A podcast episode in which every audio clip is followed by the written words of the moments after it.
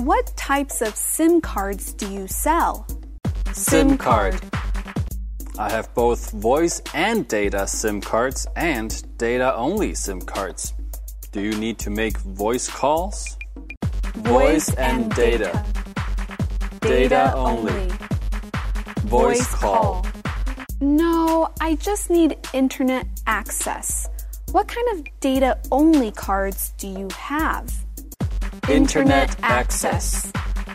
2G, 4G, and unlimited data for 14 days. Unlimited data. How much are the 2G and 4G cards? The 2G card is $10, and the 4G card is $20. I'll take one 4G card. Thanks.